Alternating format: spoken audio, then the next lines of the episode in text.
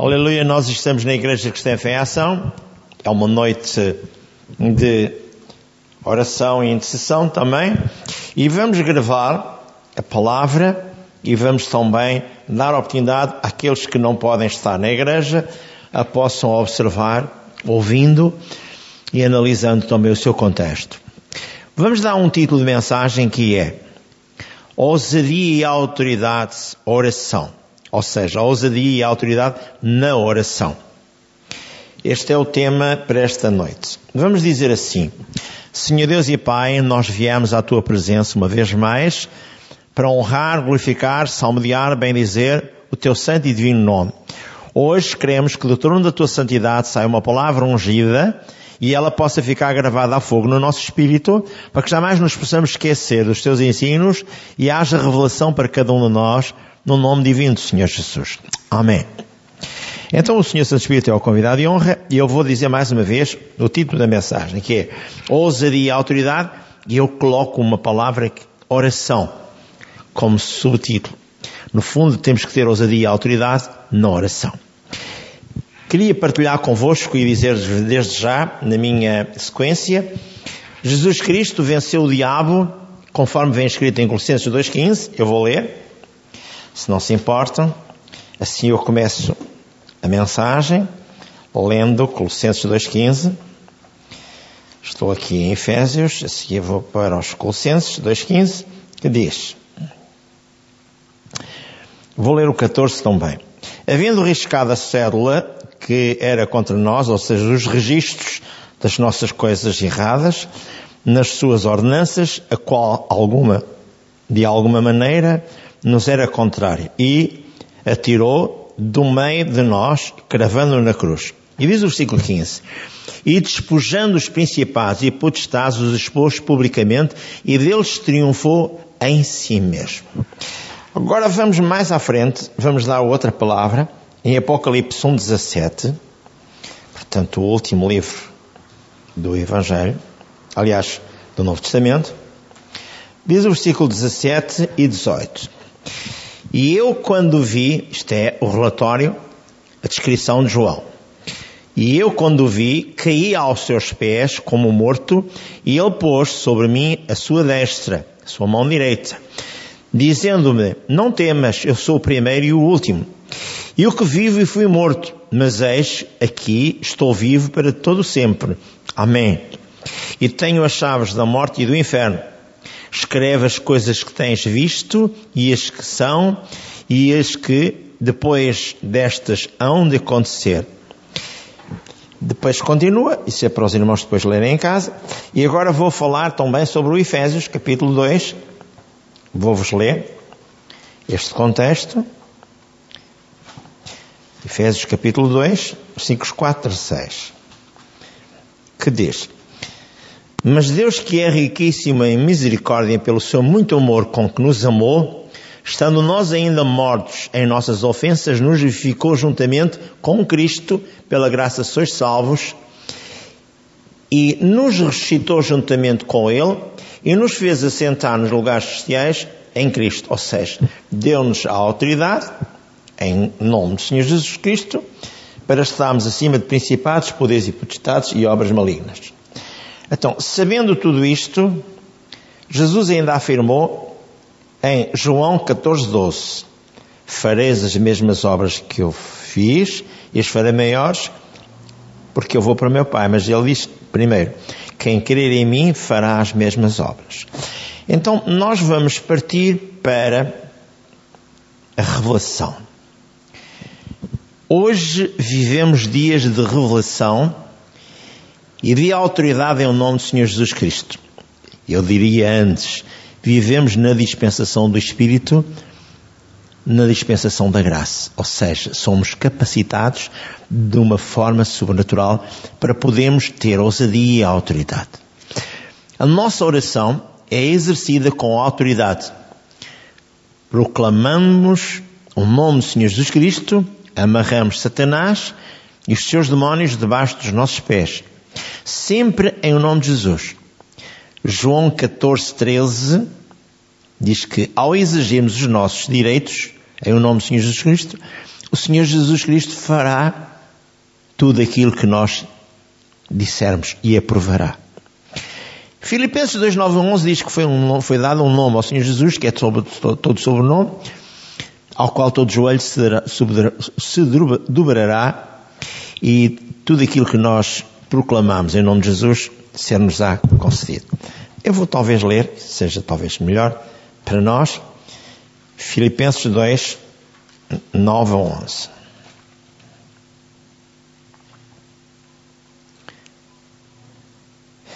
Pelo que também Deus o exaltou soberanamente ao Senhor Jesus, lhe deu um nome que é sobre todo o nome, para que ao nome do Senhor Jesus Cristo se dobre todo o joelho, dos que estão nos céus e na terra e debaixo da terra.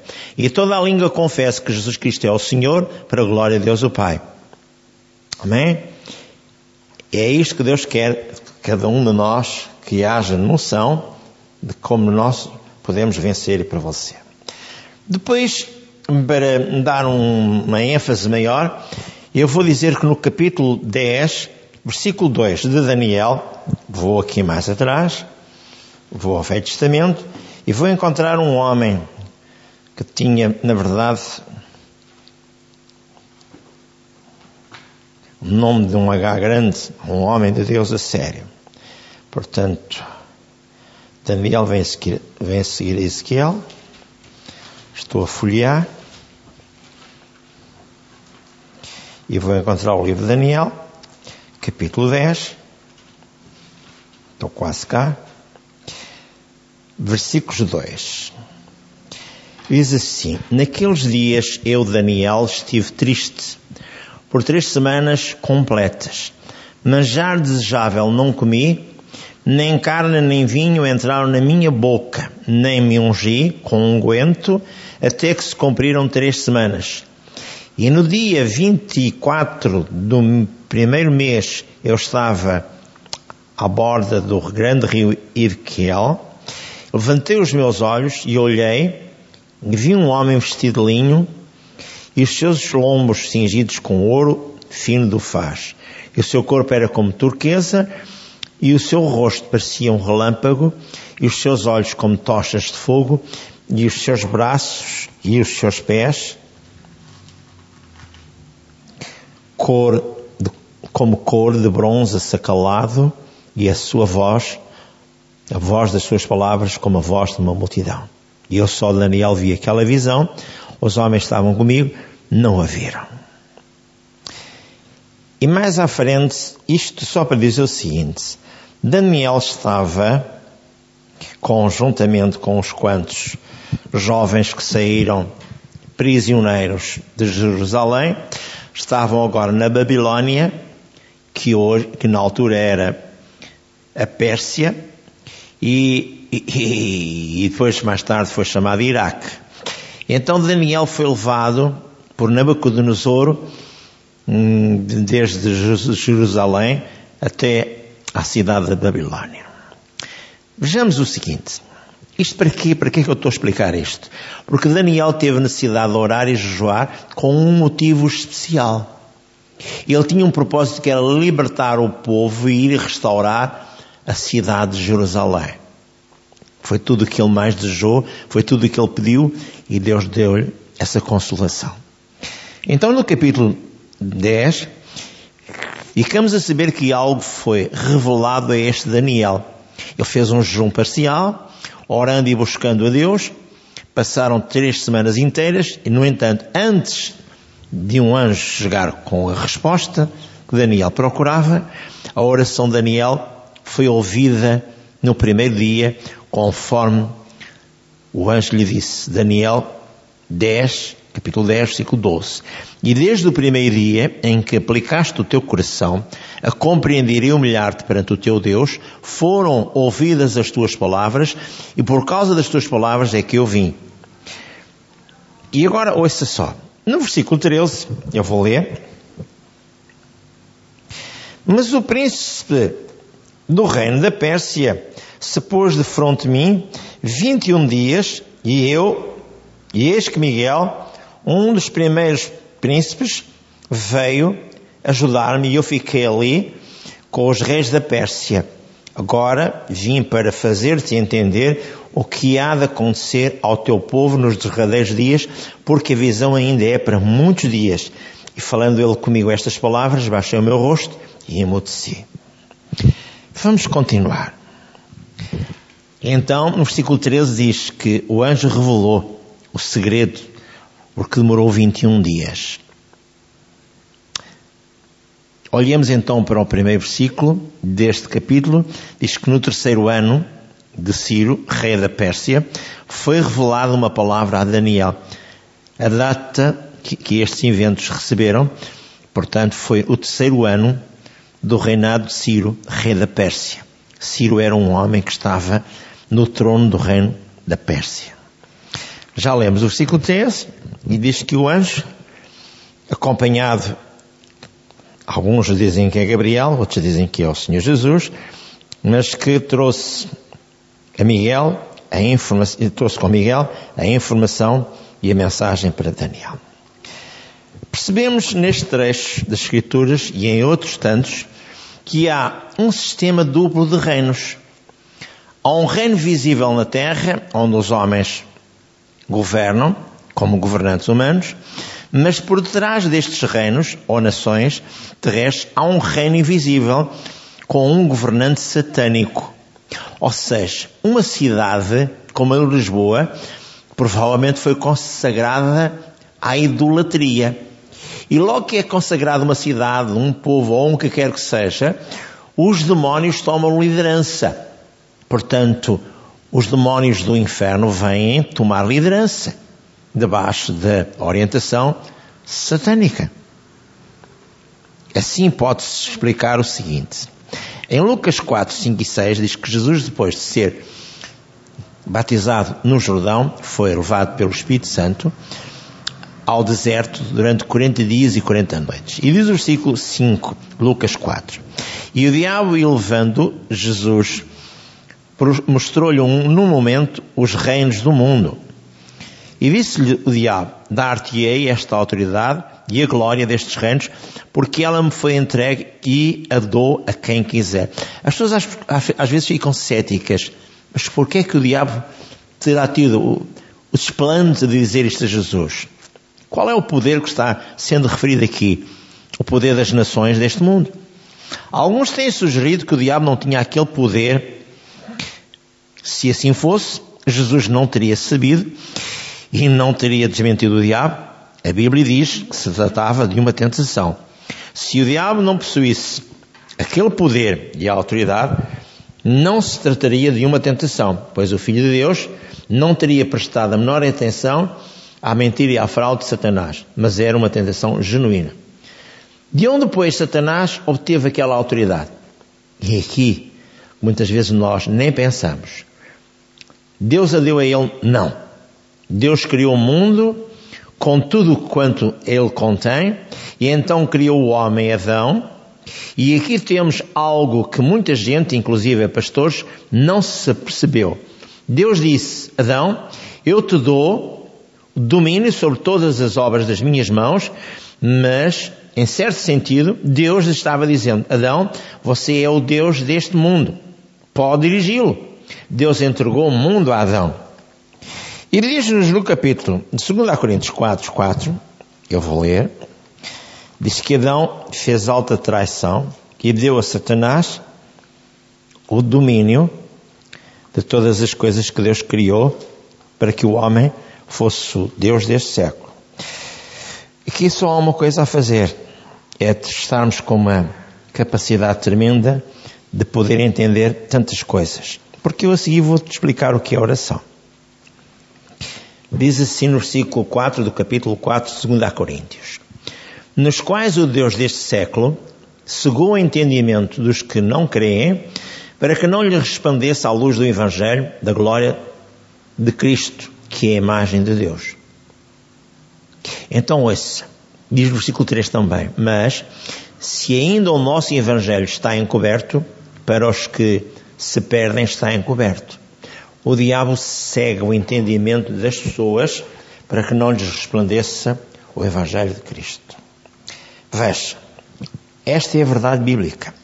Quando Satanás se tornou o Deus deste século, deste mundo, foi quando Adão pecou, foi quando Adão cometeu alta traição e se vendeu a Satanás.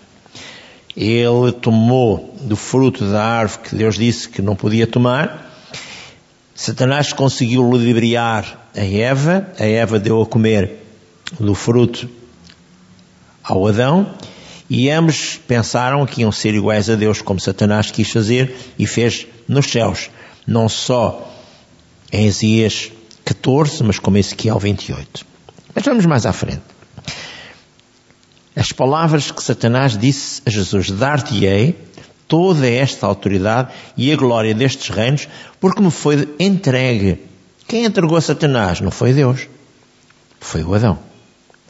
Agora vamos ver uma coisa que é importante: principados e potestades.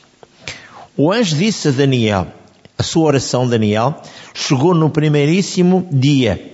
E Deus nos escuta no primeiro dia em que oramos. Mas às vezes precisamos resistir firmes por algum tempo até chegar à resposta. Ou seja, não pode haver dúvida alguma quando eu re reivindico o que quer que seja. Hoje eu estou num privilégio bem diferente que estava Daniel.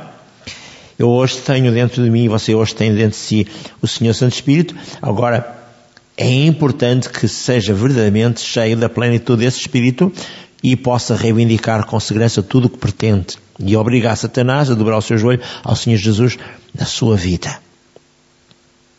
Então ouça. Não é Deus quem detém as pessoas, aliás, que ainda tem as respostas às nossas orações. Ele atende no mesmo momento em que oramos, mas há forças, lá fora, nas regiões celestiais, que procuram interceptar aquelas respostas. Eu vou ler Efésios 6, 12, lerei também do 10 ao 12, mas vou ler primeiro 6, 12. Para quê? Para que haja um mínimo de conhecimento, porque o nosso irmão Paulo escreveu a carta mais espiritual que ele escreveu foi à igreja de Éfeso e explicou-lhes a eles. Diz no versículo 12: Porque não temos que lutar contra a carne e o sangue, contra os homens, mas sim contra principados, contra potestades, contra os príncipes das trevas deste século, contra os espirituais da maldade nos lugares sociais. Então, ouça, o problema gera-se aqui. A alma do homem é influenciada por pensamentos e ideias contrárias à palavra de Deus. O diabo está sempre a insuflar o que não presta. E o Paulo dizia, no versículo 10, no demais, irmãos meus, fortalecei-vos no Senhor e na força do seu poder. Revesti-vos de toda a armadura de Deus para que possais estar firmes contra as astutas ciladas do diabo. Porque não temos que lutar, versículo 12, que eu acabei de também ler, porque não temos que lutar contra a carne e o sangue, contra as pessoas. As pessoas muitas vezes falam e agem por influência de demónios. Então temos que romper o poder de Satanás na mente e na vida deles sujeitar os demónios que estão trabalhando a alma dos nossos semelhantes, daqueles que vivem à nossa volta, mesmo na nossa casa, mesmo sem eu saber, nós temos que repreender e sujeitar aos pés de Jesus os demónios que estão a trabalhar na mente e na vida dos outros. Por isso diz o Paulo, portanto, tomai toda a armadura de Deus para que possais resistir no dia mau e, havendo feito tudo, ficai firmes. Estai, pois, firmes, cingindo os vossos lombos com a verdade, vestida a coraça da justiça, calçados os pés da preparação do Evangelho da paz, tomando sobretudo o escudo da fé, com o qual podereis apagar todos os dados inflamados do maligno. Tomai também o capacete da salvação e a espada do Espírito, que é a palavra de Deus. E depois há um versículo que muita gente não, não liga, mas que é o mais importante. Depois de eu ter a armadura de Deus, qual é a finalidade de eu ter a armadura de Deus? Diz aqui o versículo 18. Orando em todo o tempo, com toda a oração e súplica no Espírito, e vigiando nisto com toda a perseverança e súplica por todos os santos, por todos os homens que têm Jesus. Porque há muita gente que vem à igreja que não tem ousadia nem autoridade, porque não sabe usar essa ousadia e autoridade na sua luta contra demónios. Então ouça bem isto. Quando a certa altura diz, no versículo 12, a nossa luta não é contra o sangue e a carne, nem sim contra principados, potestades, contra dominadores do mundo tenebroso, Quem são os dominadores do mundo das trevas? Outro texto diz, em 1 João 5,19, o mundo inteiro jaz no maligno. A tradução ampliada diz, o mundo inteiro, ao nosso redor, está no poder do maligno. Se o mundo inteiro jaz na iniquidade e nas trevas, então ouça. Logo o diabo está governando o mundo inteiro. Não está governando os crentes, mas pode influenciar a mente dos crentes para eles fazerem as maiores patetices e as maiores loucuras. É. O diabo está governando toda a pessoa que não é salva. E governa mesmo. Não está governando os crentes, no entanto, a Bíblia diz: embora estejamos no mundo, não somos do mundo. Somos filhos da luz e não das trevas. Eu posso lembrar-me João 1 João 4,4 diz: Filhinhos, vós sois de Deus e já os tendes vencido. Maior é aquele que está em vós do que aquele que está no mundo. Mas quem é que toma esta ousadia quando está atacado? Faz lembrar, eu tive na tropa, faz lembrar quando se dá um tiro do inimigo, recorda-me perfeitamente, já lá vão uns 50 anos, eu era um miúdo de 23, 24 anos, ou 22, 22, 23, 24, que recorda-me que uma vez fomos fazer um envolvimento para detectar várias coisas que eram necessárias detectar e houve um dos nossos soldados, cheio de receio e de medo, viu um GE que ia connosco também atravessar de um lado para o outro da estrada. Pregou um tiro. Oh, aquilo foi logo um burburinho tremendo. Isto porquê? Porque as pessoas têm que estar verdadeiramente conscientes do que é que estão a fazer. O Espírito Santo em nós, ele é um perfeito cavalheiro, ele não tomará mais território do que o irmão quer entregar a ele. Ele não dominará o irmão, nem o forçará a nada. Os demónios, por outro lado, empregam força. Lemos na Bíblia que eles impulsionaram as pessoas, ou impulsionam as pessoas, que obrigam e forçam. Há um facto aqui que devemos levar em consideração muito cuidadosamente. Todo aquele que quer empurrar, forçar e dominar as pessoas é motivado pelo espírito do diabo. Eu chamar-lhe antes manipulador e também aquele que obriga as pessoas a fazerem as coisas. Há muitos ciclos religiosos que as pessoas são obrigadas, manipuladas, a fazerem aquilo que os líderes querem. Eu estive no movimento que isso aconteceu faz alguns anos. Já estou nesta igreja onde estou a pastorear há 14 anos. E recordo-me perfeitamente muitas coisas que aconteceram. Não é chamado para aqui agora, mas isto é real, o que eu estou a dizer. Quem são os dominadores do mundo tenebroso? São demónios específicos são os mais capacitados para cegar o entendimento dos crentes e dos descrentes, mantendo a mente a expressão do Efésios 6. Eles cegam o entendimento dos crentes para que não lhes resplandeça a luz do Evangelho de Cristo. A Bíblia diz claramente em Colossenses 1,12: Dando graças ao Pai que vos fez idóneos à parte que vos cabe da herança dos santos. E o versículo 13 diz claramente também o seguinte: Ele nos libertou do império das trevas e da morte e nos transportou para o reino do seu Filho, para o reino do seu amor. Portanto, da versão ampliada da Bíblia, o Pai nos libertou e nos trouxe para Ele mesmo tirando-nos do controle e do domínio das trevas e nos transferiu para o reino do seu Filho, para o reino do seu amor.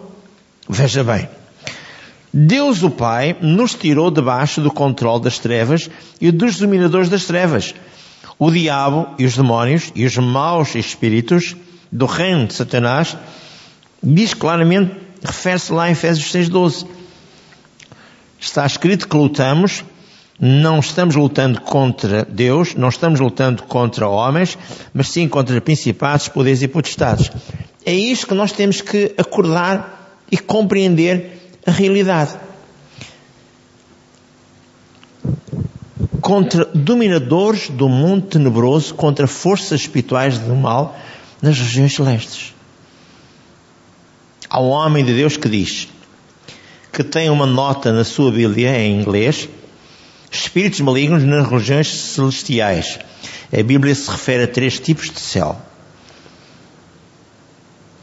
Toda a gente concorda dizer entre si que Paulo se referia em 2 Coríntios 12, 2, quando ele escreve: Conheço um homem em Cristo que há 14 anos foi arrebatado até ao terceiro céu e se, não sei se no corpo ou se fora do corpo, não sei, Deus o sabe. Ele não quis revelar. Eu vou só dizer o seguinte: o primeiro céu é o céu atmosférico, que é onde nós vivemos e por cima da parte material onde nós caminhamos ao céu atmosférico. Depois há o céu, espaço sideral, ou seja, o céu das estrelas, planetas e astros.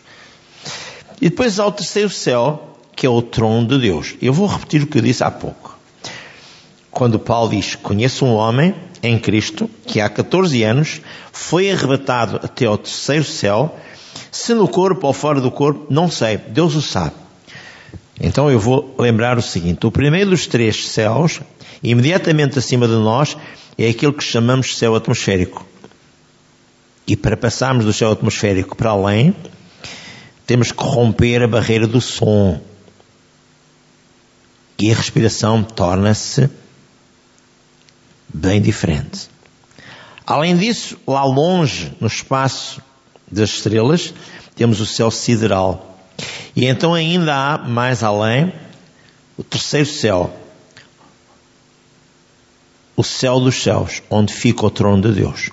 Há espíritos malignos no céu atmosférico, por cima de nós, nos lugares celestiais.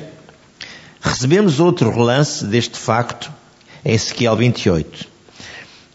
Os dez primeiros versículos de Ezequiel 28 falam-nos uma palavra do Senhor, uma mensagem profética transmitida através de Ezequiel ao príncipe do Tiro, ou seja, ao líder da nação que há pouco eu disse que hoje é o Iraque, a Pérsia.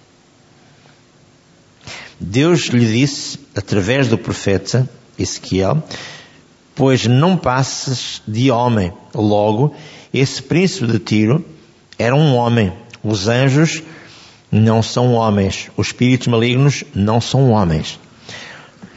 Vou ler Ezequiel, versículos 11 a 19. Já agora, antes de Daniel, encontro o livro de Ezequiel, logo a seguir ao livro de Jeremias, capítulo 28.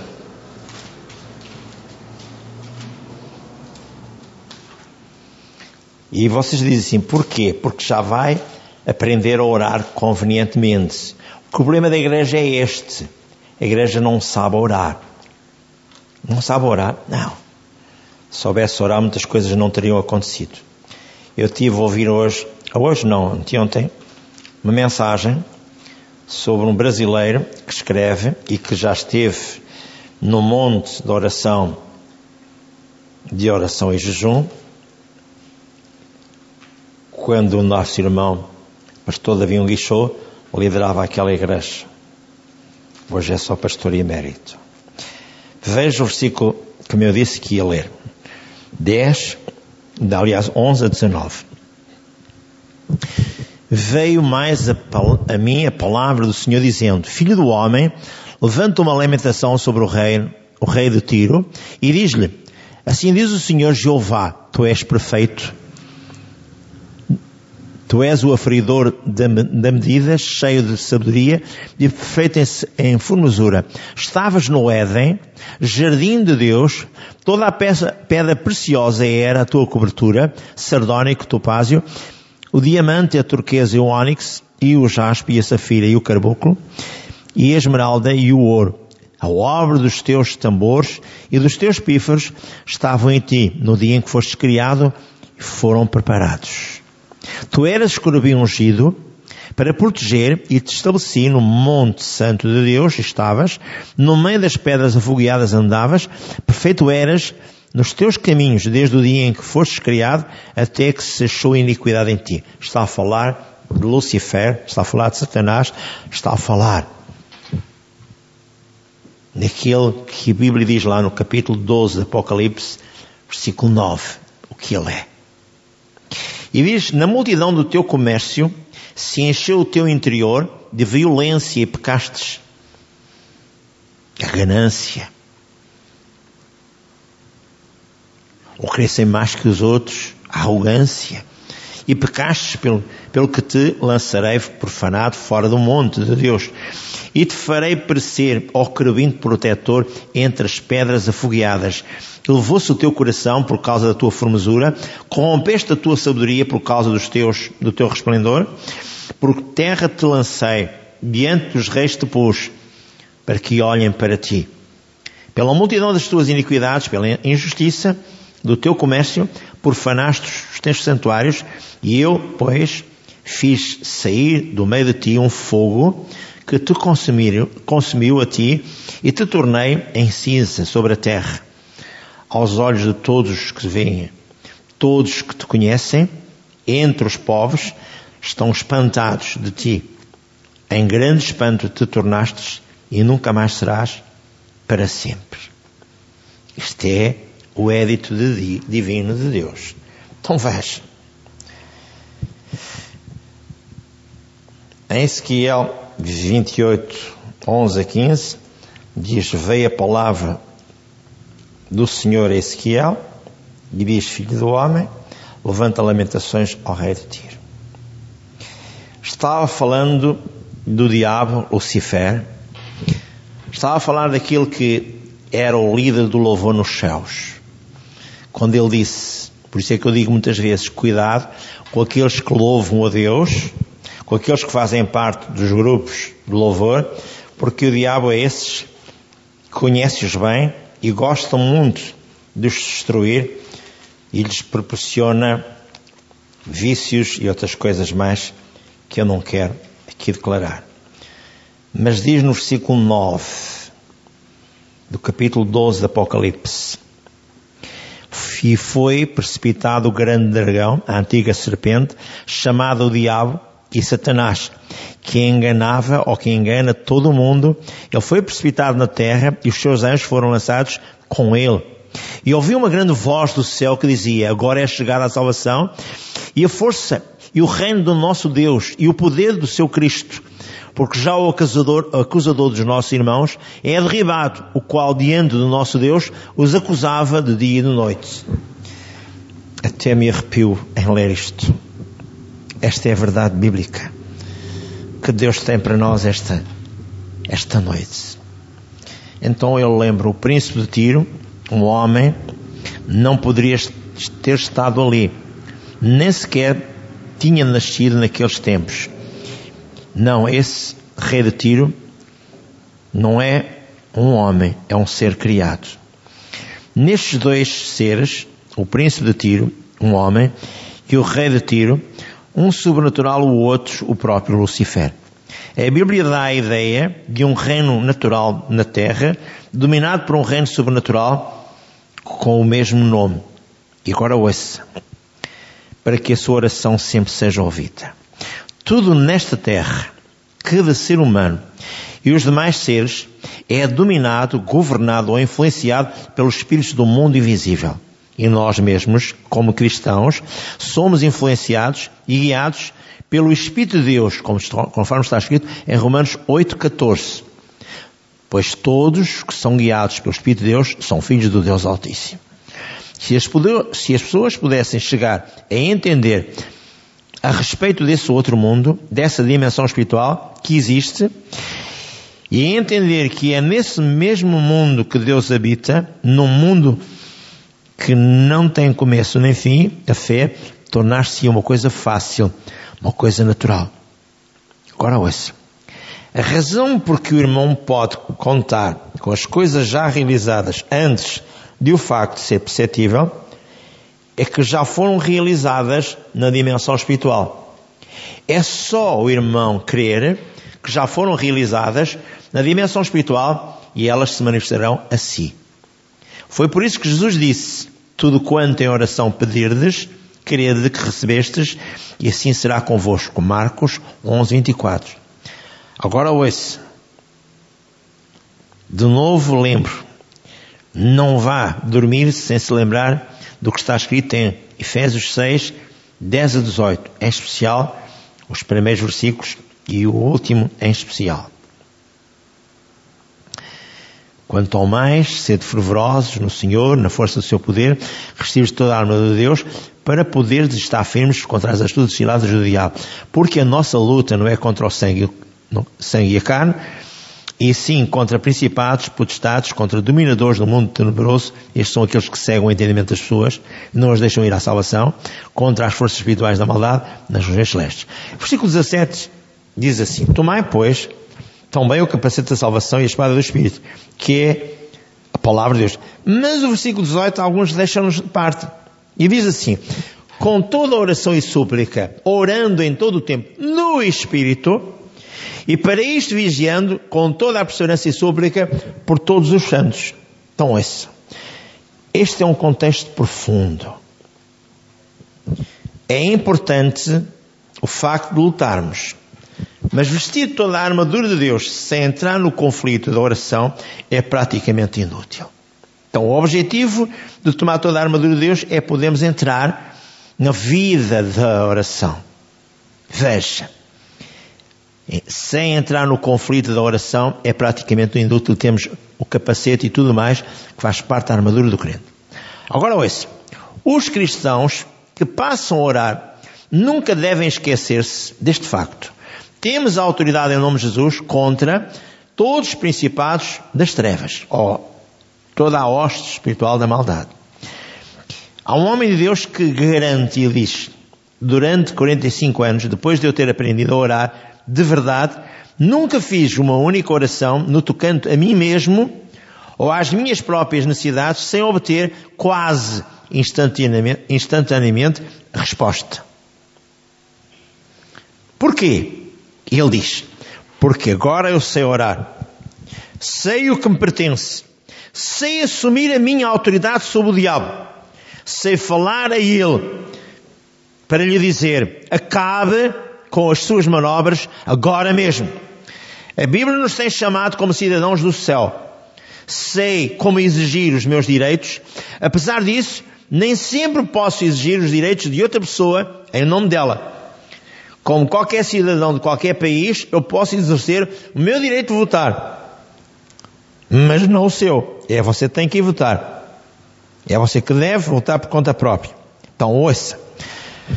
Frequentemente as pessoas vão correndo para aqui e para acolá, levar terceiros a orar por elas. Nem sempre funciona, porque não têm autoridade para isso. Em casos assim, é a intercessão que é necessária. Precisamos de interceder a favor das pessoas que não conhecem os seus direitos, mesmo sendo honestas, sinceras, salvas, faz anos, e até mesmo cheias do Espírito Santo. Mas as coisas espirituais permanecem ocultas para elas. Ao orarmos pelos outros, é possível que sempre que seja necessário dedicarmos mais tempo à intercessão, porque talvez tenham cedido lugares a espíritos malignos. Às vezes, até mesmo cristãos se deixam dominar por espíritos malignos. Ao orar pelos meus parentes, tive que tirar um período de tempo para enfrentar o diabo. Usualmente tenho orado pelos meus parentes em particular, secretamente, sem eles nada dizerem, sem eles a nada eu dizer. Posso entender o seguinte: o nosso problema é este. Procuramos lidar com o indivíduo quando na realidade deveríamos estar lidando com o poder detrás do problema. Simplesmente eu digo, rompo o poder do diabo sobre a vida dele. Em Efésios 6,18 diz que nós devemos orar por todos os santos. E porquê estes nem sempre sabem orar por si mesmos. O intercessor é aquele que fica no lugar do outro. Eu queria só chamar a atenção seguinte. Estive a ler um livro sobre o jejum e o Smith Wills Ork diz foi chamado por Deus para orar por um Lázaro, um pregador itinerante, um pregador que trabalhava em minas de estanho, um pregador que ficou completamente doente, que ficou tuberculoso, um pregador, enfim, não digo mais. Para resumir rapidamente, toda a gente tinha pena do Lázaro porque ele era um pregador, era um homem simples, era um homem honesto, um homem, enfim, que toda a gente gostava, mas ele estava doente, doente de morte. Chegou a ficar como um cadáver, só na pele. Agora ouça. O Senhor Deus e Pai mandou dois dias o Semito Iluzor jejuar e disse: Vai jejuar dois dias e depois eu vou te dar a tarefa ou a incumbência de ir orar pelo Lázaro.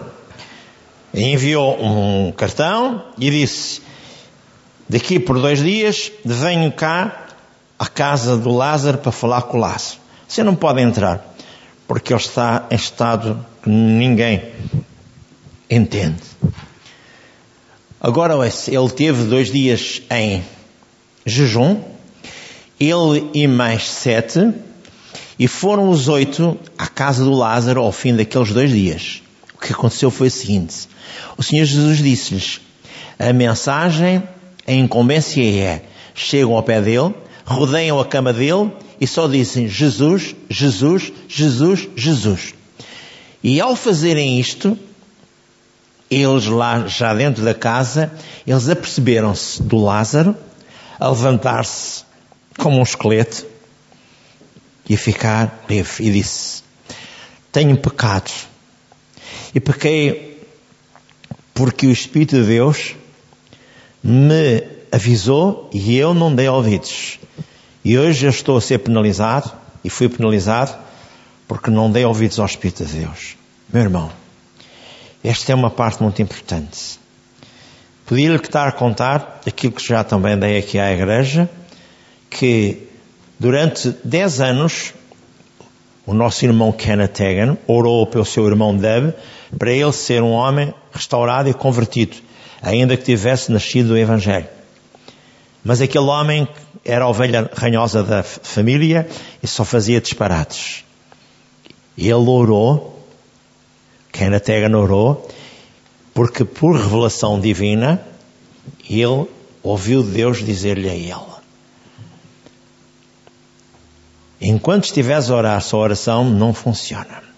Mas se repreenderes Satanás, se repreenderes os seus acólitos, os demónios, e bateres o pé, eles vão-se embora da vida do teu irmão. Ele orou, levantou a Bíblia na mão e disse convictamente: Satanás, eu te amarro debaixo, em nome de Jesus, eu te amarro debaixo dos pés da vida do meu irmão, tu e todos os teus demónios do inferno, e vos lanço fora da vida do meu irmão, em nome Augusto, em nome divino Senhor Jesus. Passado duas semanas, recebe uma carta da esposa, porque estava como pastor itinerante também, e ele recebe uma carta da esposa a dizer: O teu irmão Deb já está salvo ele converteu-se de volta ao Senhor Jesus. Louvado seja o Altíssimo. Ora com ousadia e autoridade. Saiba os seus direitos. Bata ao pé o diabo. Reivindique sem duvidar. E a vitória é sua. Esta é a verdade para si esta noite. Deus é um Deus maravilhoso que opera sempre. Onde quer que você queira ter alvos, ponha os alvos e diga a Jesus, Senhor, eu venho buscar a solução deste caso. Bata ao pé o diabo, reivindique e seja liberto e abençoado o seu assunto. Amém e amém. Louvado seja Deus.